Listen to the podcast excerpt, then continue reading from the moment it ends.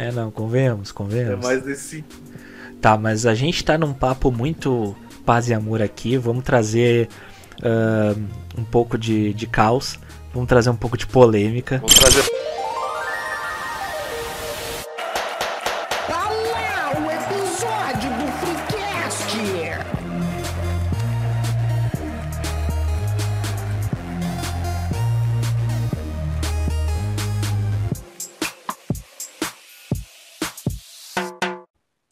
Terça-feira, terça-feira! Se Jesus te diz, amigo, deixa tudo e vem comigo ouvir o Freecast, pois está no ar. Quem fala com vocês é o aqui, arroba Doug, e me acompanham nesta pereg- peregrinação. O arroba Guilherme, o Guilherme Melo, underline. Não consegue, né, Moisés? Salve galera, eu sou o Melo. E tomado pela mão com Jesus, eu vou dar um likezinho aqui nesse vídeo, avaliar lá no Spotify e se inscreve no canal, merda. Senão, tu vai arder no mármore do inferno. E também o nosso convidado, convidado especial e enviado pelo Senhor, pelo nosso Senhor Jesus Cristo, nosso catequista, arroba Cassiano. Como é que estamos, Cassiano? Tudo bom? Tudo certo. Última vez que estive aqui, estive falando de Homem-Aranha, hoje eu falo de outro amigo da vizinhança, Jesus Cristo. Ó, gostei da frase. Olha gostei aí, da ó. frase. Ah, Seja nosso apóstolo lá no Instagram, em arroba InstaFreecast, para ver nossos milagres. Multiplique o pão e os views em arroba TikTok Freecast e nos mande sua parábola do dia que você andou sobre as águas do Guaíba para e-mail do Freecast, arroba gmail.com. É, né? Pois bem, senhores, quem quer começar? É, eu, eu tenho, eu, tenho uma, aí, eu tenho uma pergunta bem de leve, assim, pra começar. Sei que, sei que está afiado hoje. É que assim, é, eu Tomou Ritalina hoje, né? Hoje eu tomei, hoje eu tomei. É que assim, ó, eu sou um cara cético, né? Eu não acredito nas coisas. A gente já, já falou com o pessoal da ufologia por aqui, a gente já falou com diferentes crenças.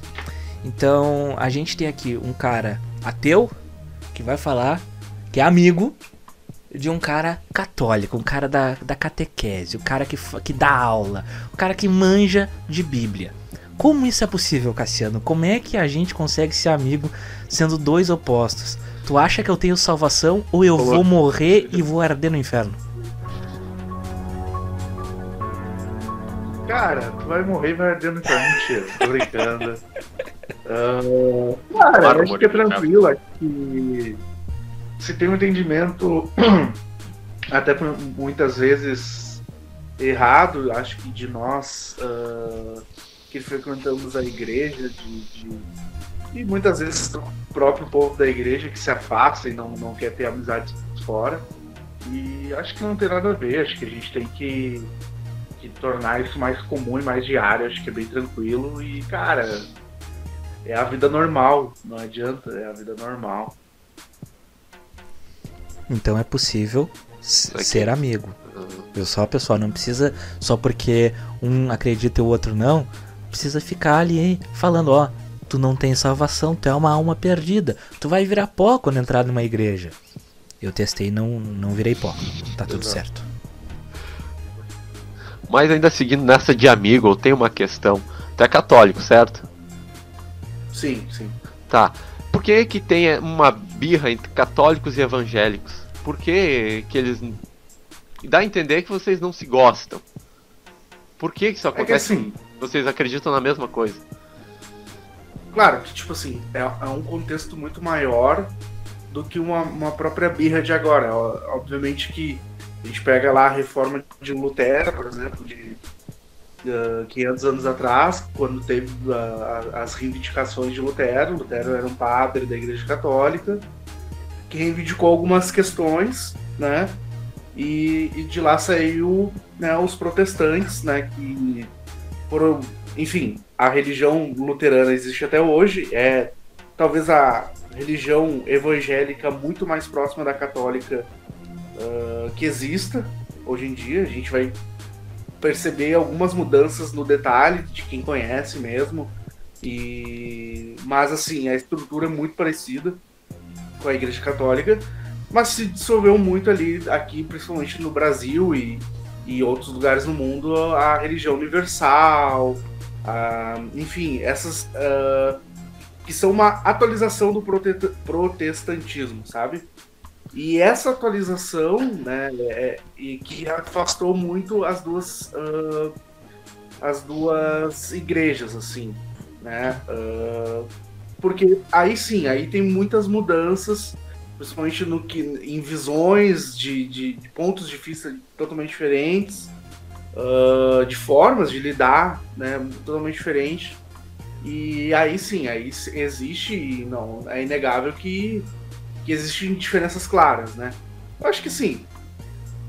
Eu acho uma bobagem no- na questão de pra fora, assim, um- um- uma briga tudo mais, somos, somos todos ah, crentes do mesmo Deus, né? Tanto um quanto o outro, né? A Igreja Católica, por exemplo, se é batizado na- numa igreja evangélica, é considerado na Igreja Católica.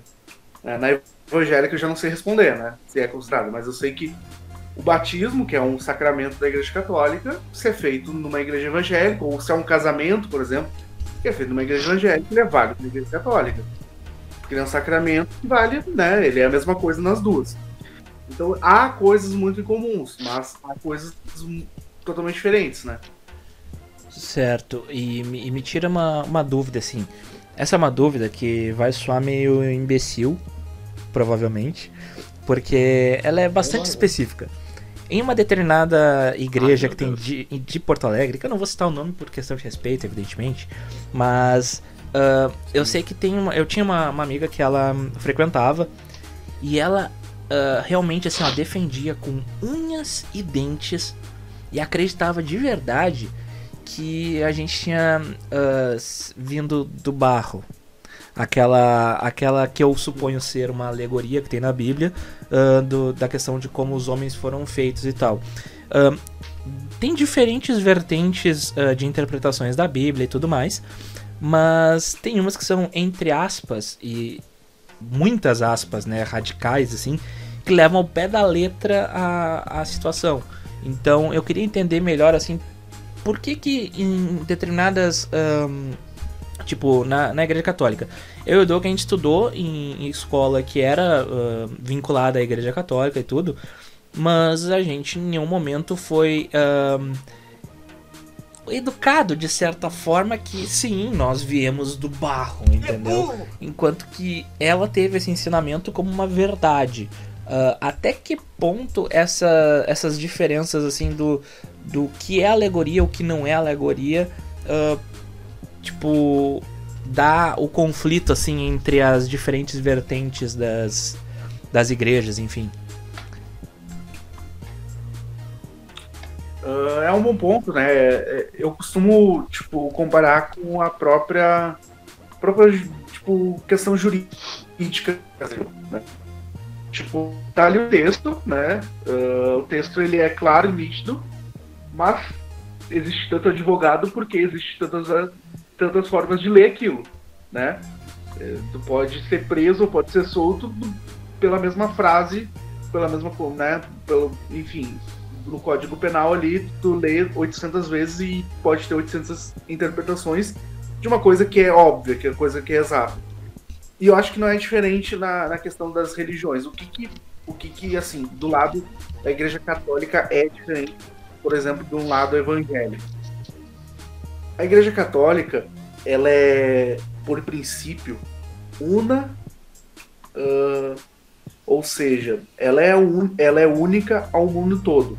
Né? A gente tem ali mais próximo, claro, a religião ortodoxa, que é bem parecida, mas a religião católica, que é que tem seu, seu, como seu líder Papa Francisco, seus bispos, ela tem uma única interpretação. Ou seja, a interpretação, né, que a, a, gente tem do- duas grandes fontes. Primeiro, a Bíblia, por óbvio, e a grande fonte da Igreja Católica, que talvez a mais importante, é o catecismo. Porque o catecismo ele vai explicar não só o que está na Bíblia, mas ele vai explicar o contemporâneo também. Por exemplo, a questão eh, ali do barro. Vai ter, vai ter uma explicação padrão. E essa explicação padrão, ela vai servir para todos os cidadãos. Né? O que, que acontece na religião evangélica geralmente? A universal tem uma interpretação, a bola de neve tem outra inter- interpretação, a outra religião, né? Eu não, não, vou, não vou citar porque eu não, não lembro exatamente todos os nomes, mas cada igreja mais. eu posso dizer, enfim, menos controlável, porque são muitas. Cada uma pode ter uma interpretação. A da, da tua amiga ali pode ter essa interpretação mais literal. né? O que eu já entrando para a questão do, da, da- do barro, né? Ah, a gente tem que entender que, principalmente o Velho Testamento, a gente está falando de pessoas de muito tempo atrás. Muito tempo atrás, esse tipo de comunicação. Assim como se a gente pega a comunicação nos anos 90, uma propaganda é diferente de hoje. A comunicação atrás funcionava muito mais por alegorias, como tu disse, por poemas, por cantos, como é os salmos, né? E, e não que aquilo fosse realmente literal, né? Não que ah, a gente veio do barro, mas quer dizer que o que, que é o barro, o que, que é o pó, né? É a subsistência, é, é o princípio, né? É, tudo, tudo que é o pó, ele, ele, ele pode se transformar, ele pode voltar, né? Se eu, pego alguma coisa de barro, eu consigo moldar. Então, tudo, tudo se tem uma, uma pequena explicação, mas tudo muito do lado poético, sabe? Não muito, muito, muito literal. Né? Se a gente for pegar pelo lado literal, a gente vai acabar se perdendo. né? É, foi nessas aí que a, que a Bíblia me perdeu. É, eu, eu- a minha primeira confissão aqui, é, aproveitando que temos um catequista, né? É que eu menti quando eu fiz a catequese. Porque eu colei. eu colava do livrinho porque eu não, assim? eu não decorava. Mentiu na- no confessionário? Não, não, ah, no, no confessionário eu não cheguei a mentir, eu só não sabia rezar. Então, quando o padre falou, reza não sei quantas Ave Maria, não sei quantos Santo Anjo, não sei quantos creio em Deus Pai, não sei o que lá, eu. Santo Anjo, beleza, essa eu sei. E eu só fiquei ali, tipo, rezei um Santo Anjo ali e tal, daí eu.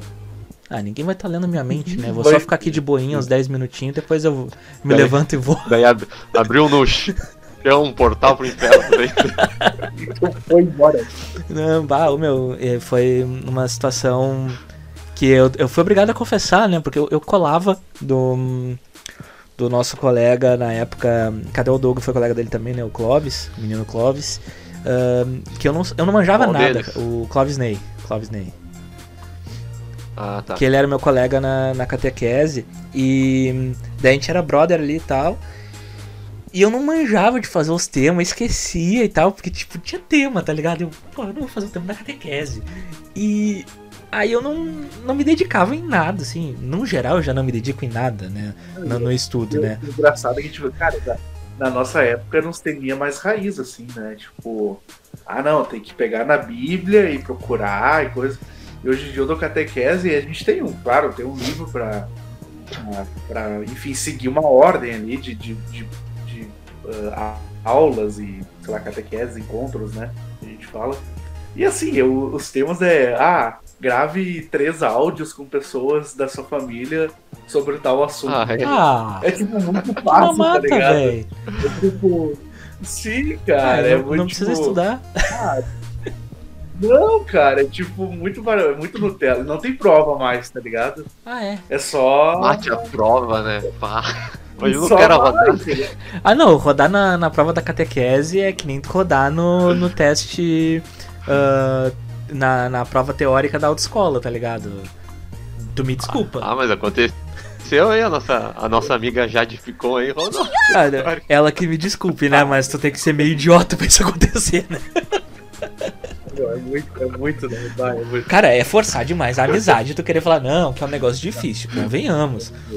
Porque a questão em si. não gabaritar, né? É, não, Pode a questão gabaritar. ali até pode ser complicada, mas as alternativas que te dão, tu tendo o mínimo de discernimento, tu consegue acertar. Não é? De noção de realidade. É, tipo, beleza. ahn, se tiver oito questões de mecânica, talvez tu se ferre.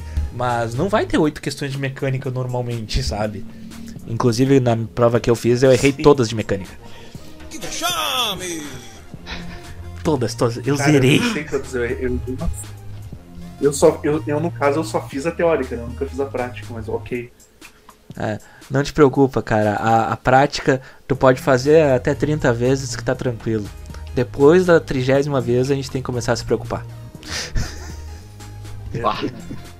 Não, eu passei na prova prática na sexta ou sétima tentativa. Se bobear. Não me recordo, assim. Ah, demorou. Eu, eu lembro na época, eu lembro É, eu, eu fiz. A gente ia sem carteira mesmo. É, a gente. Opa, não sei se podia. A gente, a gente ah, como tá no passado, né, e hoje em dia tá tudo legalizado, não tem mais problema.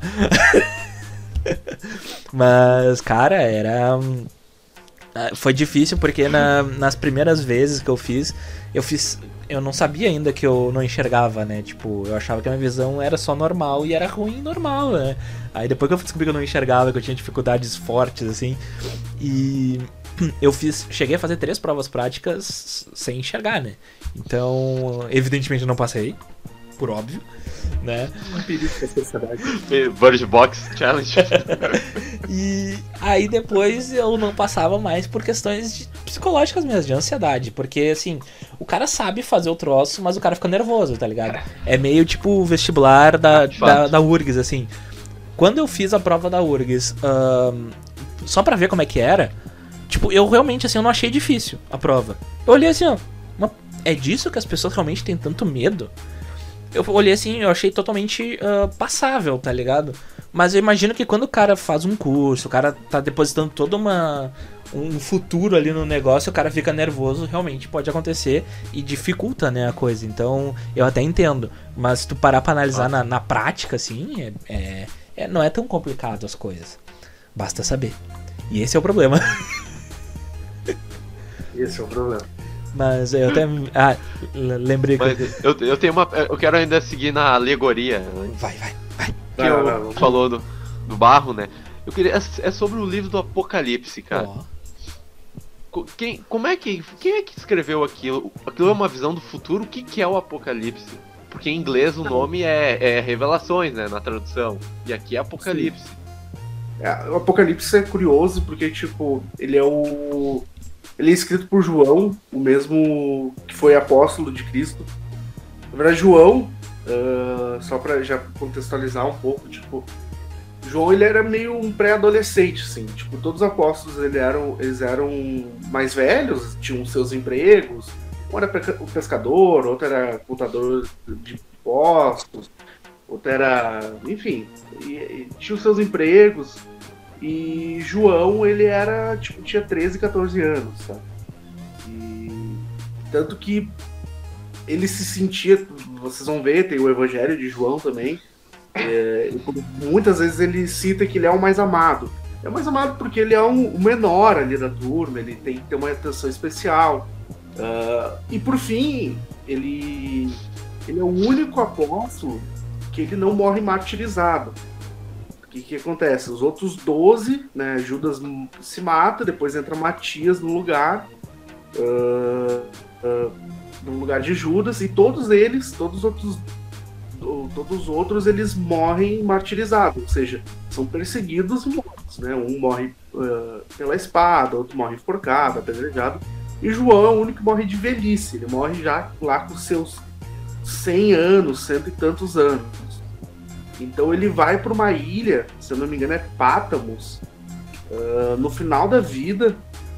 E no final da vida ele tem essas revelações de como que vai ser o apocalipse, né? E mas a, a- mas a- as revelações elas elas são muito não só do apocalipse como ah, final dos tempos, né? Assim, não só o final dos tempos, mas tudo que aquilo que foi concretizado já por Cristo na época. Né? Todo, tudo que aquilo já que já aconteceu, a vitória sobre a morte de Cristo, ah, o reinado de- da própria Nossa Senhora por cima da serpente. Então tem todas essas revelações e também revelações do final do mundo, né? Mas também, como, como a gente falou, é muito poético, é muito ah, muito interpretativo, assim, não é uma coisa literal que vai descer um, um dragão de sete cabeças, um demogorgon. Não, não é. só vai os 300 pro céu com vestes brancas, né? Uh, isso tudo tem, uh, e, e, principalmente quase todo livro do Novo Testamento, ele tem uma grande justificativa no Antigo Testamento. Né? Ele vai justificar algo que está escrito lá no Antigo Testamento. Uma promessa, uh, por exemplo, lá o profeta falou tal coisa. No Novo Testamento, muitos anos depois, essa coisa vai se realizar, se realizou. Né? Principalmente na figura de Jesus Cristo, mas também entre os apóstolos ali. Tá, ah, mas assim, falando sobre essa questão de, de revelações e de, de certa forma uh, ele ter recebido uma premonição, digamos assim.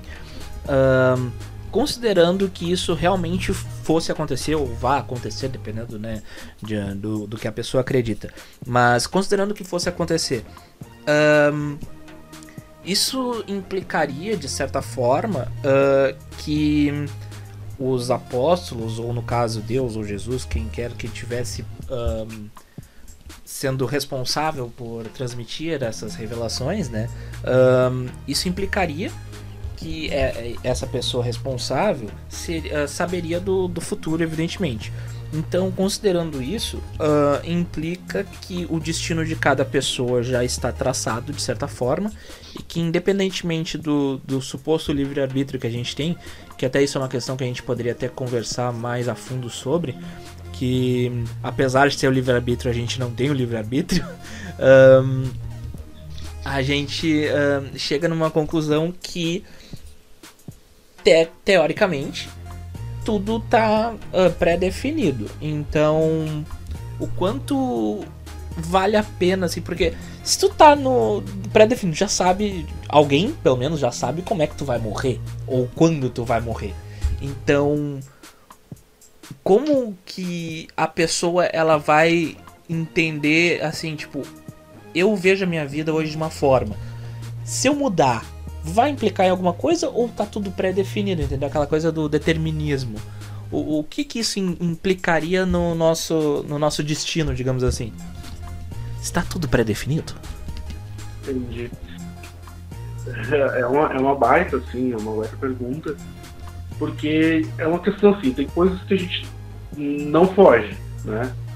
Por exemplo, morte morte todo mundo vai morrer, né? Bom, não tem discussão. Até a Rainha Elizabeth morreu. Morrer. Até a Rainha Elizabeth ah, não fugiu dela. Ela é um resto. Uh, há maneiras de chegar na morte, né? Uh, se eu viver de uma maneira, eu chego mais cedo ou mais tarde. Se eu tirar a minha vida, eu vou chegar mais cedo ou mais tarde. Mas o ponto final ele vai ser o mesmo, a morte. É. O que que, é, o que que implica? Eu posso receber um, um, um sinal e Deus, é, ao longo de toda a história da, da, da humanidade e principalmente teve vários fatos na Bíblia, o mais lembrado talvez seja mesmo o de José, quando ele recebe uh, um sonho e ele, e ele vê os anjos falando que, que o filho que Maria está tá concebendo é realmente de Deus, é Jesus Cristo, Deus ele dá alguns uh, recados e sinais e premonições através de sonhos. Mas, dito isso, né, a gente, quando a gente recebe um sinal, né, a gente pode tomar várias atitudes, né? Tipo, eu posso, ok, é um sinal que eu eu faço, uh, por exemplo, ah, eu sonhei que eh, hoje eu, sei lá, vou tropeçar porque meu, meu cadastro vai estar solto. Bom, daí eu vou conferir melhor meu cadastro, sou uma mais forte, né? Ou não, vou ser desleixado e vou, né? Se eu conferir, ele não vou tropeçar e ponto, entendeu? Então, claro que existem sinais uh, que, que Deus coloca na nossa vida e principalmente ele usa na Bíblia muito através de sonhos, mas é, os próprios apóstolos, os próprios, entre aspas, personagens que ali a gente cita na Bíblia, uh, eles poderiam ter tomado outra atitude. Está registrada aquela atitude, mas eles poderiam ter, dentro do, do, do, do pensamento deles, dentro da, da vontade deles, ter tomado outra atitude. Talvez até a atitude que eles tomaram ali, alguns não fosse a mais correta, ou for, foi a mais correta, né? Mas eles poderiam ter uh, ou, tomado outras atitudes. E aí entra o que a gente fala, tu falou ali do livre-arbítrio. Uh, eu acredito que a gente tem sim o livre-arbítrio, só que a gente tem o livre-arbítrio perante a criação, né? O que, que a gente, o que, que o, o, o cristão ele, ele entende? Eu sou filho de Deus, né? Então, a partir da, da natureza divina, eu tenho meu livre-arbítrio. Eu posso, eu posso escolher não amar Deus, tudo certo.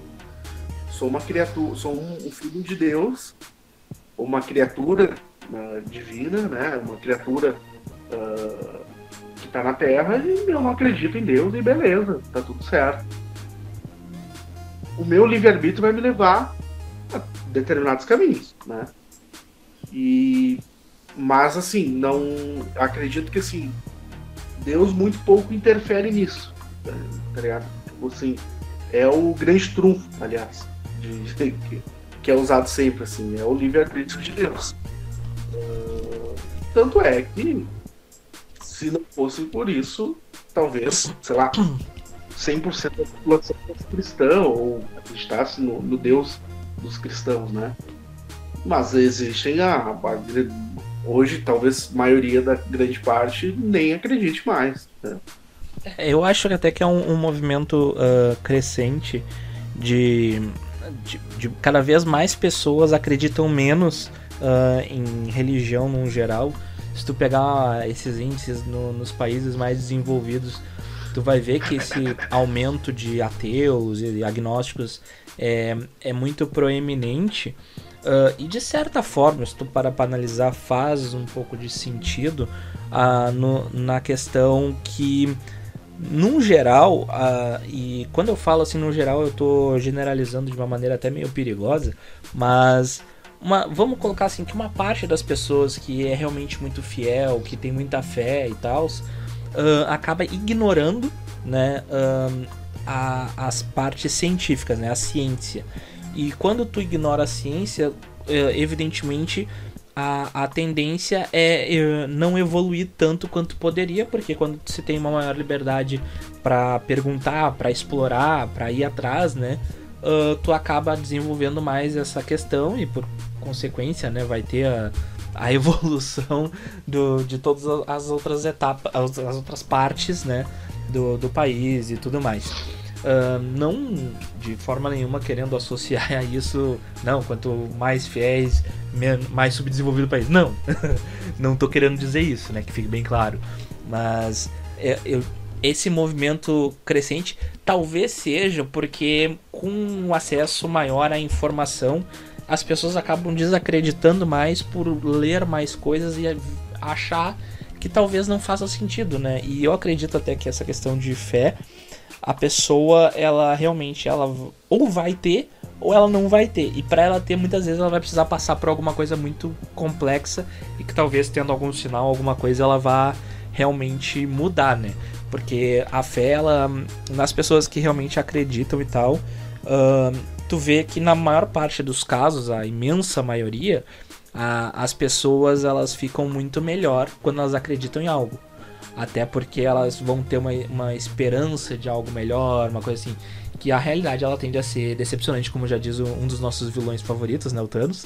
Uh, então, tipo. É ele que fala isso? Pelo menos mais recentemente assim, sim. Ah. Oh, não, não conheço dessa fonte, conheço de alguma outra fonte que não é ele. É, eu, eu já vi muitas vezes em memes, né? É porque em determinada cena do, do filme lá do. Não lembro se é no Ultimato ou no Guerra Infinita. Um, eles mostram uma, uma vitória em um determinado momento. Só que era uma realidade um, modificada por ele, né?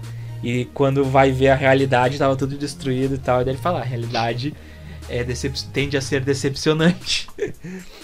Uhum. E, e, de fato, né? Se tu parar pra analisar assim, seria muito mais legal assim se realmente tivesse um, um Deus ali cuidando de todos, tem uma força maior, vai ter um, um paraíso, um inferno depois. Claro que é, é muito mais tentador tu, tu acreditar nisso. Seria muito mais legal. Porra, anjos, demônios, porra, que história da hora, é foda. Mas uh, analisando friamente assim, é um troço que teoricamente não vai fazer muito sentido e vai ser mais decepcionante, vai ser uma coisa mais meh, né? Como a maior parte dos casos, quanto maior a nossa expectativa. Mas enfim, eu até me perdi no que, que eu ia falar. A realidade é decepcionante. Viu só? Na realidade, ele- É, eu acho que assim, até do, do início falou ali da questão da, da ciência da, e da, da fé como um todo, acho que grande parte parte do mal que a sociedade já está, principalmente aqui no Brasil, né? Que pelo menos é a, é a realidade que eu vivo, ah, tá contaminada que é a ignorância, assim, né? Ignorância no sentido não, não de, de ignorância de não, não conhecer mesmo, De, de- ser de ignorante. ignorar o, que tá acontecendo, de ignorar É, o conhecimento. não né? de, é, de, de- de não ter muitas vezes o conhecimento, né? E necessário e acabam acaba que é se misturado como opostos a fé e a ciência. Eu acho que a fé e a ciência, inclusive, são grandíssimas parceiras, né? Eu acho que uma completa totalmente a outra, né? Eu Acho que para a evolução do, compre do compreendimento, do- da compreensão, na verdade, de fé, é preciso uma ciência muito evolutiva. Ah, e para a compreensão da ciência também é preciso ter uma fé que mova também a ciência.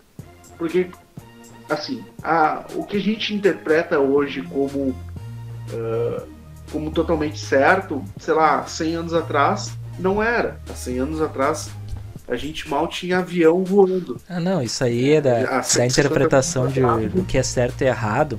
Ah, fazendo uma citação que, que os guris adoram e que faz tempo que eu não faço, né? No, no livro do Sapiens, lá do Harari? Harari, ele fala, ele fala especificamente sobre isso, né?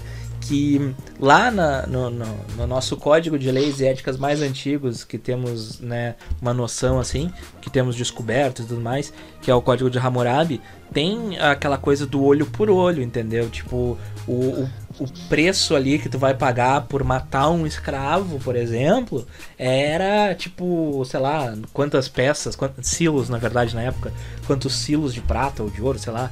Então, tipo, ah, isso já mudou, por exemplo, na, na, na declaração lá do é, da Constituição americana, eu acho, que foi lá na, na independência americana em 1700 e pouco, e vai mudando, evidentemente, com o tempo, né?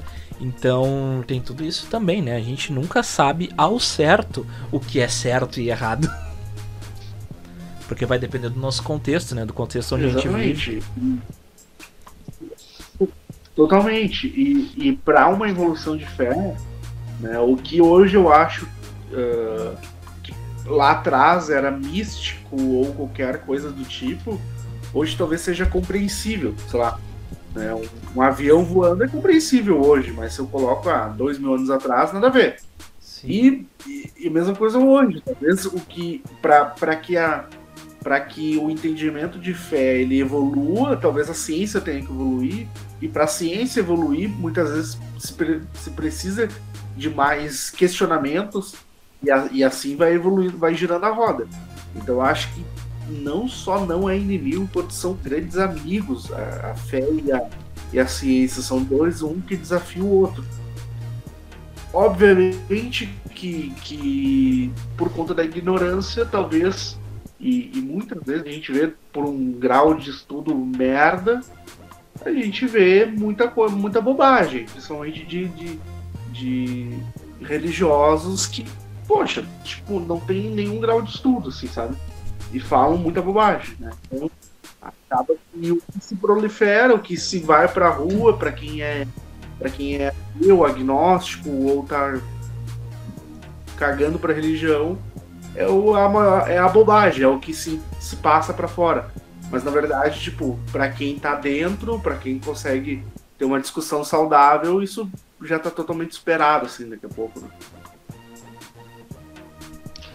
Tá aí, olha só. Pra eu ter o meu lugar no paraíso, eu preciso crer em Deus, certo? E. E assim, vou pegar um exemplo assim que acontece aqui em casa. eu sou ateu, né? E quando acontece alguma coisa. Alguma, algo dá de errado comigo, assim, na minha vida, a minha mãe me fala: Tá vendo? Deus te castigando aí porque tu não acredita nele. Se ele é tão bondoso, por que ele me castigaria pra fazer eu acreditar nele? Primeiro que Deus não castiga. É uma. É uma. Não digo falácia, mas é algo mais dos antigos, assim. Deus ele não é um Deus de castigo. Uh, Deus que a gente conhece uh, que é nos revelado em Jesus Cristo por muito é um Deus de amor, né? Então Deus não castiga muito por muito menos de, de ter fé. Né? A compreensão de fé, ela, ela pode acontecer em várias vezes. Ela não é uma um, é, algo que, meu Deus, eu não acredito em Deus, eu vou, eu necessariamente estou fadado aí pro inferno. A compreensão de Ufa. Deus, né? E por isso que é fé, e por isso que é, por isso que é fé, eu preciso acreditar. Se por algum motivo eu não consigo acreditar em algo, não é porque geralmente porque eu quero, porque eu não consigo. Né? É, é, é quase que o, é quase tu falar para um depressivo, fala fica, fica bem. Fala, não vai ficar bem, fala ele ansioso não consegue ficar bem, ansioso. entendeu? Exato. É, é, é tu falar para um ateu, acredita aí. Ele não vai acreditar, ele não consegue ter a compreensão. Né? Vocês, vocês como ateus, não, né, nesse caso, não conseguem ter a compreensão, seja por não ter uma experiência de fé, ou seja por N motivos, por um trauma, ou seja por um motivo de, cara, eu não consigo acreditar, para mim é tudo uma bobagem. Por algum motivo, né, na cabeça de vocês, vocês não conseguem acreditar. E isso não pode ser dado como uma, um- algo ah, necessariamente ruim, né? Ah, e, e, e por isso, ah, por isso ele vai necessariamente para o inferno, não. Pela falta, pela também eh, falta de, de, de compreensão do- de- dessa divindade, não, não- Deus não vai te castigar, entendeu? E, mas, mas voltando, Deus não é um Deus do, do castigo, né? É um Deus rigoroso, como muita gente ainda lá pelo Velho Testamento vê ah, como Deus ah, educava principalmente do Egito, um pouco mais arreio a coisa, porque aquele povo precisava, ah, pega como Deus, não, Deus é um Deus de, de, de pulso firme, coisa. não, Deus é um Deus misericordioso e Deus de amor. Tudo que na, na, na visão da Igreja Católica, né? Tudo que Deus puder fazer para que todas as almas sejam salvas e pro céu, ele vai fazer. Né? A única coisa que nos leva para o inferno, única e, e, e- exclusiva coisa que nos leva para o inferno é justamente o não arrependimento dos nossos pecados. né? E o não arrependimento dos nossos pecados não é tipo assim, ah, não, eu não, não, não, não, me arrependi. É no juízo final, cara, tipo, botar na balança ah, tudo, né? Deus vai te colocar na balança tudo. E aí sim tu, tu conseguir se livrar desse pecado, disso que te machuca, né? E, e realmente ah, subir aos céus, né? Mas, ah, mas a tendência, a tendência não é um o, o que se prega. Desculpa estar me alongando um pouco. O que se prega muitas vezes Não, é um tipo pode falar. contraído. Quanto mais falar, melhor. E o que se prega muitas vezes em muitas religiões, ah, também cristãs, mas ah, é muito nós contra eles. É tipo ah, céu e Deus e, e- e diabo como se fossem dois rivais, né? Mas não é, não é a, a, a visão da Igreja Católica não é o, o nós contra eles ah, Deus versus diabo, ah, azul contra vermelho. Não, é tipo. Tudo é Deus, e, tipo, cara, o diabo é. Tipo. um- uma minúscula parte, entendeu? Tipo, É, e convenhamos, né? trilhões de vezes Se, menor. se Deus criou tudo, ele também criou o diabo, né? Então. Exatamente. Ele criou lá os anjos e tudo mais. Então, tipo, claro que se tem esse, essa cultura do medo, né? ah, que se coloca em cima de, de fiéis e não, você vai fazer isso, você vai pro inferno. Se não fizer isso, você vai ser castigado. Se não fizer isso, ah, vai cair maldições sobre a sua, sua casa. Mas isso tudo é uma grande falácia, né? Tipo, se eu acredito num Deus que é amor, por que, que Deus me castigaria, cara? Tipo, Exatamente. Entendeu? Não faz nenhum sentido. Se, se eu tô fazendo de tudo pra seguir, eu saio, por exemplo, eu saio de casa amanhã, sábado de manhã, pra dar catequese pra meia dúzia de criança. Por que que, sei lá, se eu fizesse uma, uma besteira ali depois, Deus me castigaria, cara? Tipo, não faz nenhum sentido, sabe? Mas claro que a gente entende que dentro de uma comunicação é muito mais fácil colocar um vilão e, nó- e, e o vilão vai te pegar e o, e, o, e o Satanás vai te pegar e se tu não fizer isso tu, tu vai sofrer do que realmente eu só falar, não, meu, tá tudo certo, Deus é amor, Deus é, é, é tudo de bom. Obviamente temos ali nossas, entre aspas, regras, temos nossos costumes, mas Deus é tudo certo, tá, meu? Tipo, vamos continuar nossa vida normal, não, não vai ter.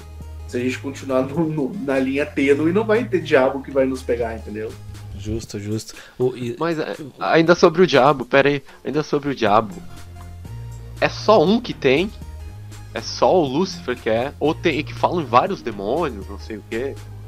Assim, ah, Lúcifer é o, é o anjo caído, né? E Sim. com ele caiu vários. E com ele caiu vários anjos. Também, juntamente com Lúcifer, caíram vários. Lúcifer é o maior deles. Né? É o anjo de. é- São. Eu não vou saber citar ah, toda, toda a questão de, de anjos, mas são, se eu não me engano, nove subdivisões de anjos criados. E Lúcifer é um dos maiores. Da, de maior hierarquia dentro dos anjos. Depois caíram outros que são de menores. E esses a gente chama hoje em dia de demônios. né? Ah, tem o- Ah. e, e existem os, os demônios, que é o anjo, só que o demônio. E Lúcifer ah, é um demônio também, só que um pouco mais forte. Né? É o chefão. Big É o Boss, chefão. É o chefão. Só que assim, é o Big Boss. Só que. ah, veja bem. Como o Melo mesmo falou, se Deus criou tudo, também criou.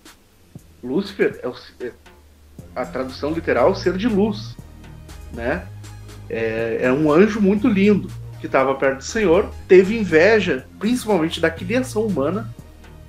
Ah, porque o que, que acontece? Os anjos são muito superiores aos humanos ah, como criaturas.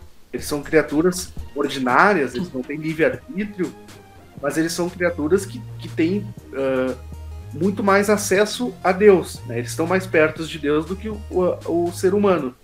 Só que quando Deus ele faz a criação humana, ele dedica tanto amor e até ah, coloca a sua imagem e semelhança, né? ou seja, a gente é, é- é imagem e semelhança de Deus, a gente é parecido com Deus,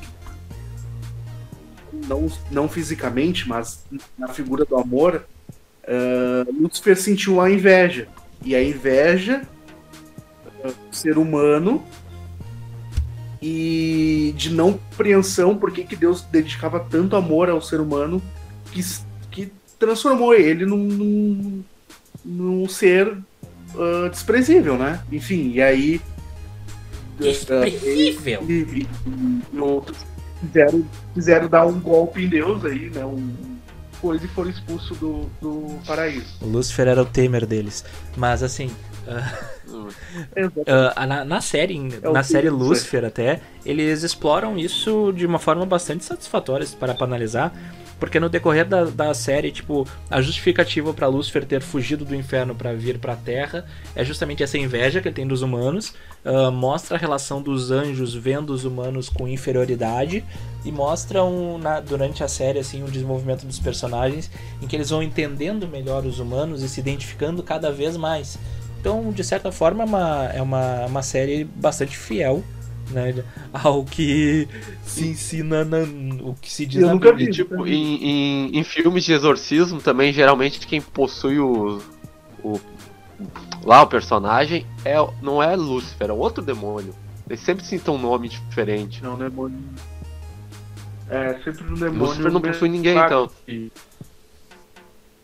Lucifer. Cara, é que. É tipo assim. É tipo assim, as tarefas do dia a dia da tua empresa geralmente é o funcionário que faz. Né? Quando- Quando o chefe faz, você acreditar uma merda. É verdade. É, só vem pro evento final, né? É verdade. Cara, é, eu tenho. Então, tipo, Depois que tu concluir, eu, eu tenho um- uma. Eu, eu, eu tenho a polêmica pra te a trazer. última vez que o Lúcifer foi citado foi justamente na Bíblia. Tipo, ele tenta. Ele tenta. Ele tenta Jesus, né? Então, no deserto, Lúcifer, pessoalmente, né? Não sei se pessoalmente é a palavra certa, mas ele tenta Jesus. Então, tipo assim, Lúcifer ele não vai tentar eu, tu. Ele vai tentar logo Jesus, que é Deus, entendeu? É, convenhamos, Tipo né? assim, Ele vai no, ele não quer um peixe pequeno, entendeu? É, não, convenhamos, É convenhamos. mais nesse Tá, mas a gente tá num papo muito paz e amor aqui. Vamos trazer ah, um pouco de, de caos. Vamos trazer um pouco de polêmica. Vamos trazer o, pa- trazer o padre que é o Mon aí. um candidato quase. Ah, Assim, v- vamos pra parte mais polêmica do episódio. Cassiano, olhando aqui nos meus olhos, Hum. me eu quero saber vem. o que que a qual é a visão mais correta da igreja perante os gays, por exemplo, perante os homossexuais, perante a comunidade LGBTQ e os outros, as outras letras do alfabeto lá. A Igreja Católica ela condena e sempre vai condenar o pecado e não o pecador. Né? Ah, pecador ele é acolhido pela Igreja Católica. Tanto que qualquer pessoa é uma, é uma, uma pecadora. Né? Eu tenho meus pecados, eu sendo heterossexual tenho meus pecados. né? A Outra gente já pessoa da nasce comunidade- pecador, né? a gente já nasce com a, com a marca do pecado, né? E, e a gente ah, é batizado, vira o filho de Deus, tira essa marca, mas inevitavelmente a gente vai pecar. Então Deus, ele, ah, Deus, a Igreja Católica ela condena o pecado, a prática do pecado, seja ela heterossexual, seja ela homossexual, isso pouco interessa, né? E a Igreja acolhe ah, o homossexual. Ela não vê como uma doença, não vê como, como nada nesse sentido. Obviamente que, por ser a Igreja Católica, e, e dentro da Igreja Católica existe doutrinas e existe ah, uma série de, enfim, mais, mais fácil de interpretação, uma série de regras, ah, e uma delas é ah, a questão da, da reprodução, do casal, ela, ela condena a prática homossexual. Então, quando uma pessoa que é ah, LGBT e ela convive no meio católico, a Igreja Católica ela convida essa pessoa à prática da castidade, assim como ela convida à prática da castidade todos os solteiros, igualmente, sendo ele hétero, seja, seja ele homossexual, né? Ah, claro que a gente sabe no mundo real que isso é muito difícil, mas é um desafio que a Igreja Católica tem com seus cristãos, né? Tem com a sua comunidade, seja ela hétero, seja ela homossexual. Então, ah, cara, eu não, eu não, não tenho não tenho outra explicação mais fácil para dizer. É óbvio que a gente sabe que na prática é muito difícil, né? Ah, tipo, ser homossexual está no meio que é muito, ah, muito conservador, né? É muito difícil.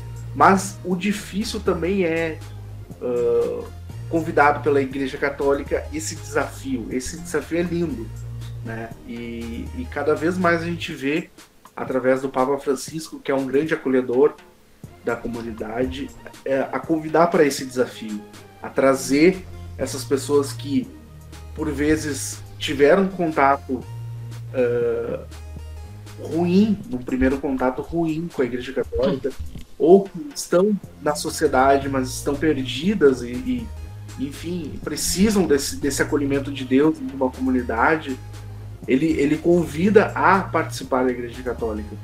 né? Uh, e, enfim, não sei se. se É, se- o, o Papa Francisco, ele até ele gera o, o ódio de muitos, ahn, muitos católicos mais conservadores, né? Porque ele, ele flerta com esses, com esses com essa abertura maior da igreja para esses assuntos, né?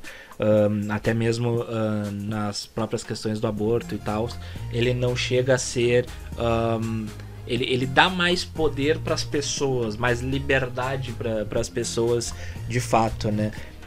Que na prática, se a gente for analisar, né? ah, dificilmente vai, vai ocorrer da, da pessoa ah, manter a castidade independentemente da, da sua orientação sexual e tudo mais. Porque as pessoas tipo caem, assim, né? As pessoas caem na tentação. Não adianta. Chega um momento que, que vai cair, eu né? até, eu até- Como eu. Cara, eu fiz CLJ 12 anos da minha vida, mais ou menos. 11, sei lá, 11 anos da minha vida.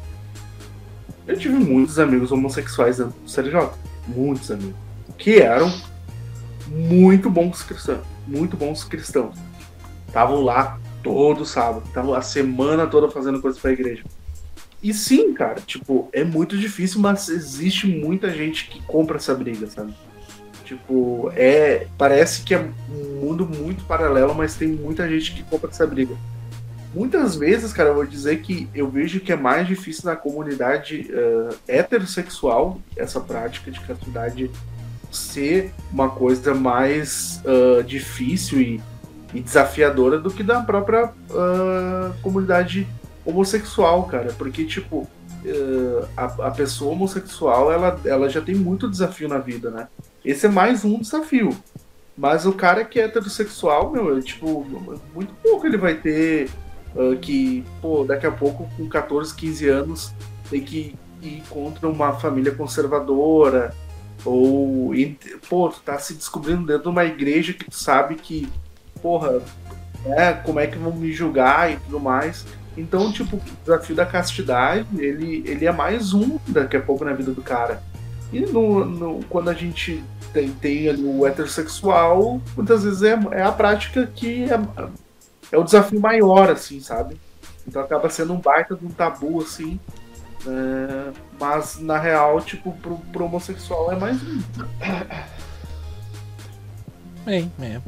Fa- faz algum sentido. Eu, eu ainda acho ah, errado a, a questão de querer, eh, de certa forma, controlar o que a pessoa vai fazer, as experiências que ela vai ter e tudo mais.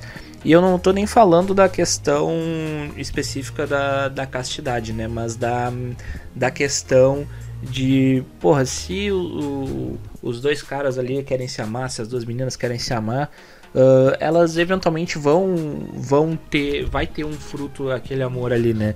E se elas fazem o bem se elas têm se a pessoa ela vai ahn, dar amor para para sua parceira para seu parceiro ou, ou eventualmente adotar uma criança alguma coisa ah, eu acho que não não tem por que a pessoa ir contra né? Aquela coisa se o amiguinho tá feliz deixa ser feliz vai estar se metendo pra quê Tem razão. sabe? Vai ter- Tem razão. Não tem por que se meter. Mas já que a gente tá querendo polêmicas, porque os cortes tem que, tem Vai que lá, existir, lá, né? Os cortes lá. tem que existir. Cassiano, eu vou te botar numa saia justa agora. Ah, E, e não tô nem falando daquelas saias que a gente já, já usou em outros momentos, que ainda bem não tem fotos. A saia de, de escocês. Mas, ahn, Cassiano, o que que. Por que que ocorre. Assim, teve um, um filme de uns anos atrás, eu não vou me recordar agora o ano em específico, que é o Spotlight. Que ele trouxe uma. Como o próprio nome. Ganhou o Oscar, não ganhou? É, se eu não me engano, ganhou o Oscar. Como o próprio nome já Ganhou diz, né? Ele, ele põe uma luz né? é, ele põe a- a- uma luz sobre um problema que rolou durante muito tempo ah, na, na Igreja Católica em específico, né? E que o próprio ah, Papa Francisco já se manifestou em algumas oportunidades também. Que é aquela questão que todo mundo em algum momento já deve ter ouvido em tom de piadinha ou então de, de forma séria de algum caso e tal, que é de padres que em algum momento abusaram de crianças e foram acobertados pela igreja. O, o que, que a, a igreja em si, como a igreja ela condena é, essas, esses padres, como ela, como ela vê essa situação, assim, num geral, assim, dentro da própria comunidade. O, o filme é de 2015, a informação. Obrigado. obrigado.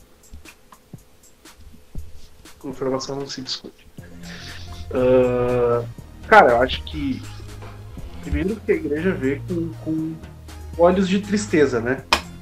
E porque a gente fala de um assunto que ele talvez seja, cara, o maior dos pecados, né?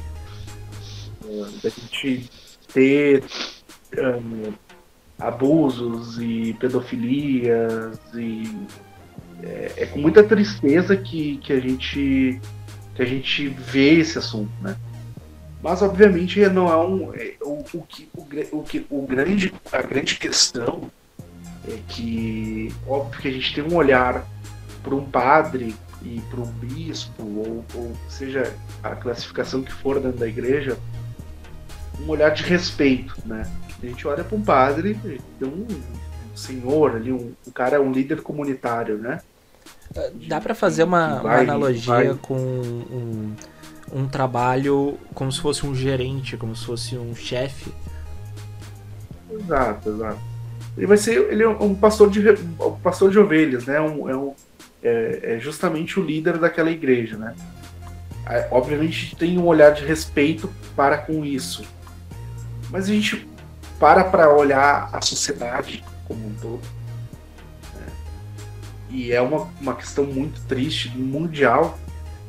Cara, maior, os maiores casos de, de abusos estão dentro de família, cara. Tipo, não é o padre que tá lá na igreja, é o pai, é o padrasto, é o irmão. Então, é, é um câncer social, né? E óbvio que um câncer social vai respingar em instituições como a Igreja Católica, que vão ter ali e não pode ter, né? Não pode ser acobertado, não pode ter. Tem que ir responder legalmente quanto a isso. Tem que perder o, o- o selo, o, comprovante, o que for de padre. né? Tem que perder a batina e, e ser preso, um cara desse. Enfim, ou tratar, se for, né? Ainda se Isso aí acaba- ser Isso acaba respingando também, né? Essa questão que você falou do câncer social, acaba respingando também na, na questão que, num geral, ah, se vê com, com maus olhos, né?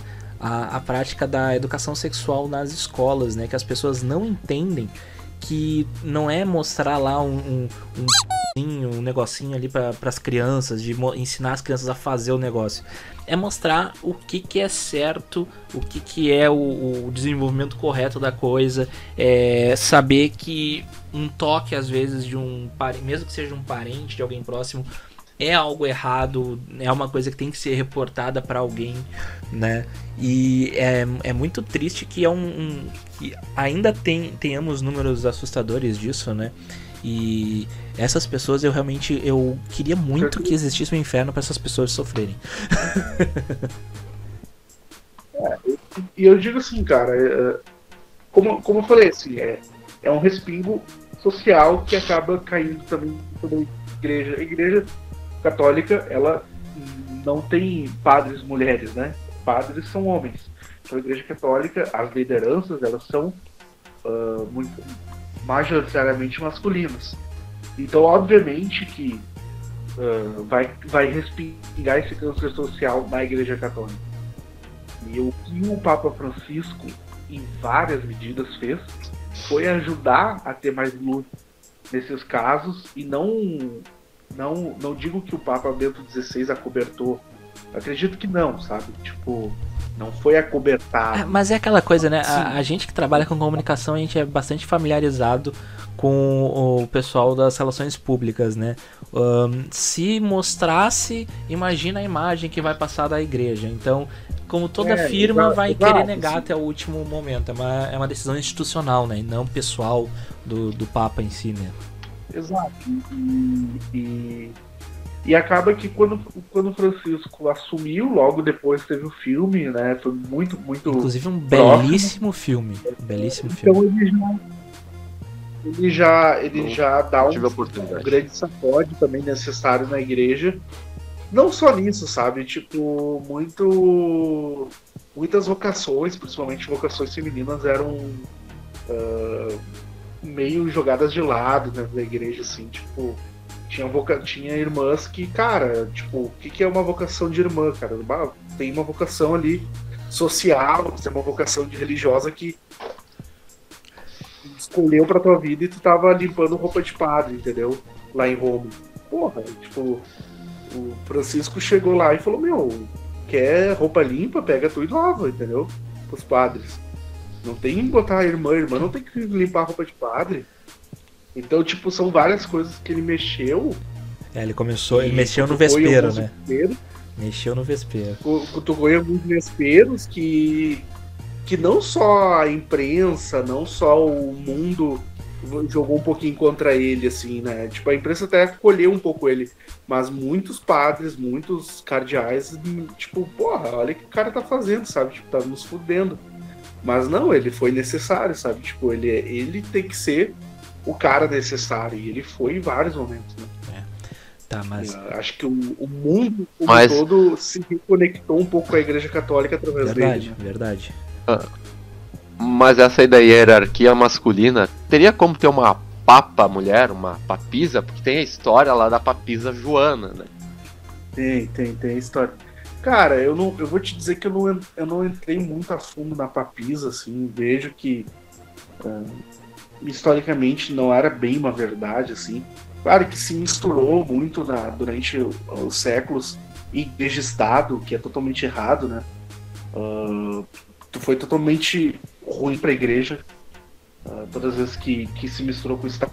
Ah, talvez benéfica socialmente, né? Por uma questão de, de poderio de, de, ah, ruim numa, numa visão ah, ética e, e cristã.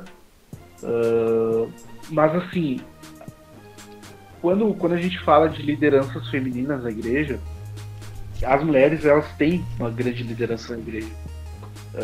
Em vários segmentos, né? O, segmento de leigos eh, tem muitas lideranças femininas, né? Próprias, tipo, tem muitas catequistas, tem muito, muita gente boa ah, que é líder, só que é, é leigo, tipo, né? Só que o que, que acontece? Ah, se respeita as escolhas que o próprio Jesus fez, né? Sim. Tipo, Jesus, quando ele implementa os 12 apóstolos, ele não escolhe, poderia ter escolhido mulher, ele não quis escolher. Né? E ali se dá a fundação dos padres, que, enfim, se continua essa tradição. Então, é muito mais por, tipo, ok, vamos, vamos fazer por aqui, porque foi a escolha do próprio cara, entendeu? E, e- mas assim, não, eu acho que se errado de tipo, não, não tem padre mulher, porque né, uma madre ou uma, um- uma como mulher, ah, ah, uma alma, né? Então, a fé é menor na igreja, não, nada a ver, tipo, tô, tem todo não existia igreja sem, sem essa, né? Tipo, tanto que a gente, a gente vê as famílias, quem é grande, quem é religiosa geralmente? É uma avó, é uma mãe, Sim. não é o pai, não é o tio, é uma mãe. Então, quem leva é a, é a mulher, entendeu? Então ela tem esse papel muito importante, principalmente na evangelização, assim, sabe? Bem, a gente foi por um lado extremamente pesado do assunto.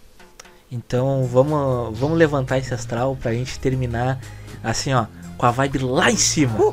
Vamos falar do aborto. Lá em Não, cima mesmo. calma, eu tô brincando. a gente vai falar agora. Vamos, vamos ter que fazer a parte 2 depois. É, né? vamos ter que fazer uma parte 2 só sobre isso. Mas, ah, Cassiano, eu tinha te falado antes, eu tinha te falado antes que existe uma teoria, uma teoria do de que Jesus teria sido um alienígena. Wait, what? Essa teoria meio maluca, Alienígena. meio maluca num, num primeiro momento, ela diz o seguinte: ahn, diversos dos eventos que se falam na Bíblia, diversos milagres, eram coisas na verdade incompreendidas pela sociedade na época por ser de uma tecnologia muito avançada e de outro planeta. Então, ahn, se criou né, essa, essa teoria que é o, o ufólogo Barry Downing. Anotei aqui o nome dele. E- ele realmente ele acredita nisso. Por quê? Os, os eventos, né, esses eventos que a gente falou, são essas tecnologias de outro planeta, né? São coisas muito avançadas e que por isso não eram compreendidas. Então, ah, quando ah, Mateus retrata no Novo Testamento, né, uma criatura descendo do céu para anunciar aos sábios a aproximação do nascimento de Jesus, ele argumenta que isso é era um ovni e que na verdade ah, foram se comunicaram telepaticamente com, com os homens para fazer esse anúncio, alguma coisa assim, né?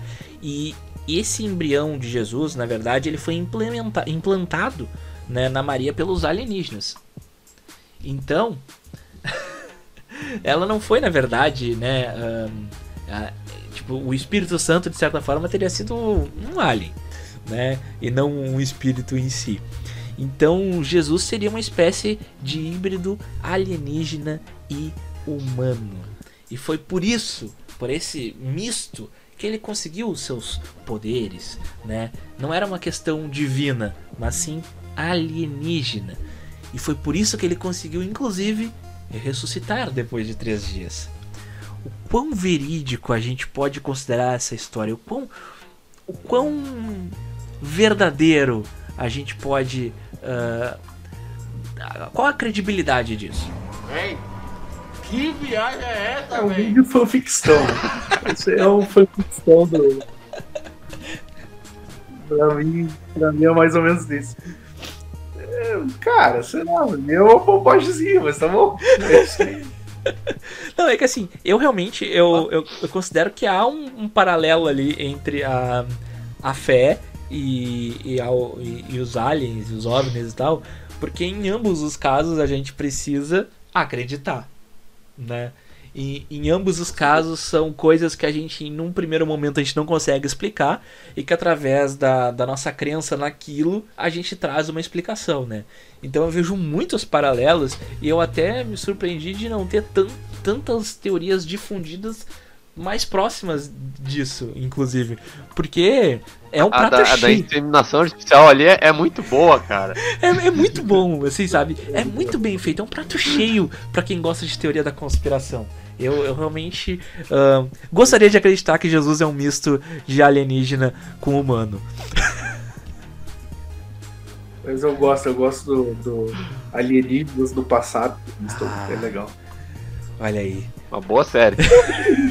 Eu acho que assim, apesar, apesar da fé da fé cristã, eu acredito que a gente tá sozinho aí, né? Assim, é impossível, né? Tá. E, Tá, mas, e mas, nada- por exemplo, nada se, se tiver, se tiver uma raça alienígena que é completamente diferente e Deus meio que tem aquilo que Deus fez no- a sua imagem e semelhança, for uma coisa completamente diferente. Mas é que tá, tipo assim, a imagem e semelhança não quer dizer que, que a pessoa seja igual, né? A imagem e semelhança é na, na, na essência. criação do amor, entendeu? Na essência ali. Na essência. E não, e não necessariamente num, num, num- Até porque, tipo, imagem e semelhança, tá, beleza. Do ser humano, ok, a gente tem um padrão, mas não tem muito por que não ter outra, outra, outra raça alienígena, sabe? É, tipo, É, poderia Essa questão aí da, tranquilamente essa questão da imagem e semelhança, eu lembro quando eu tava na catequese que falaram isso, né? Falavam muito isso, né? Que, nós, que Deus nos criou a sua imagem e semelhança e tal. E aí o, o- É. o jovem Melo, assim, chegou assim, pensou, chegou em casa reflexivo, olhou pro espelho e falou: Puta merda, Deus era feio. Deus é muito feio.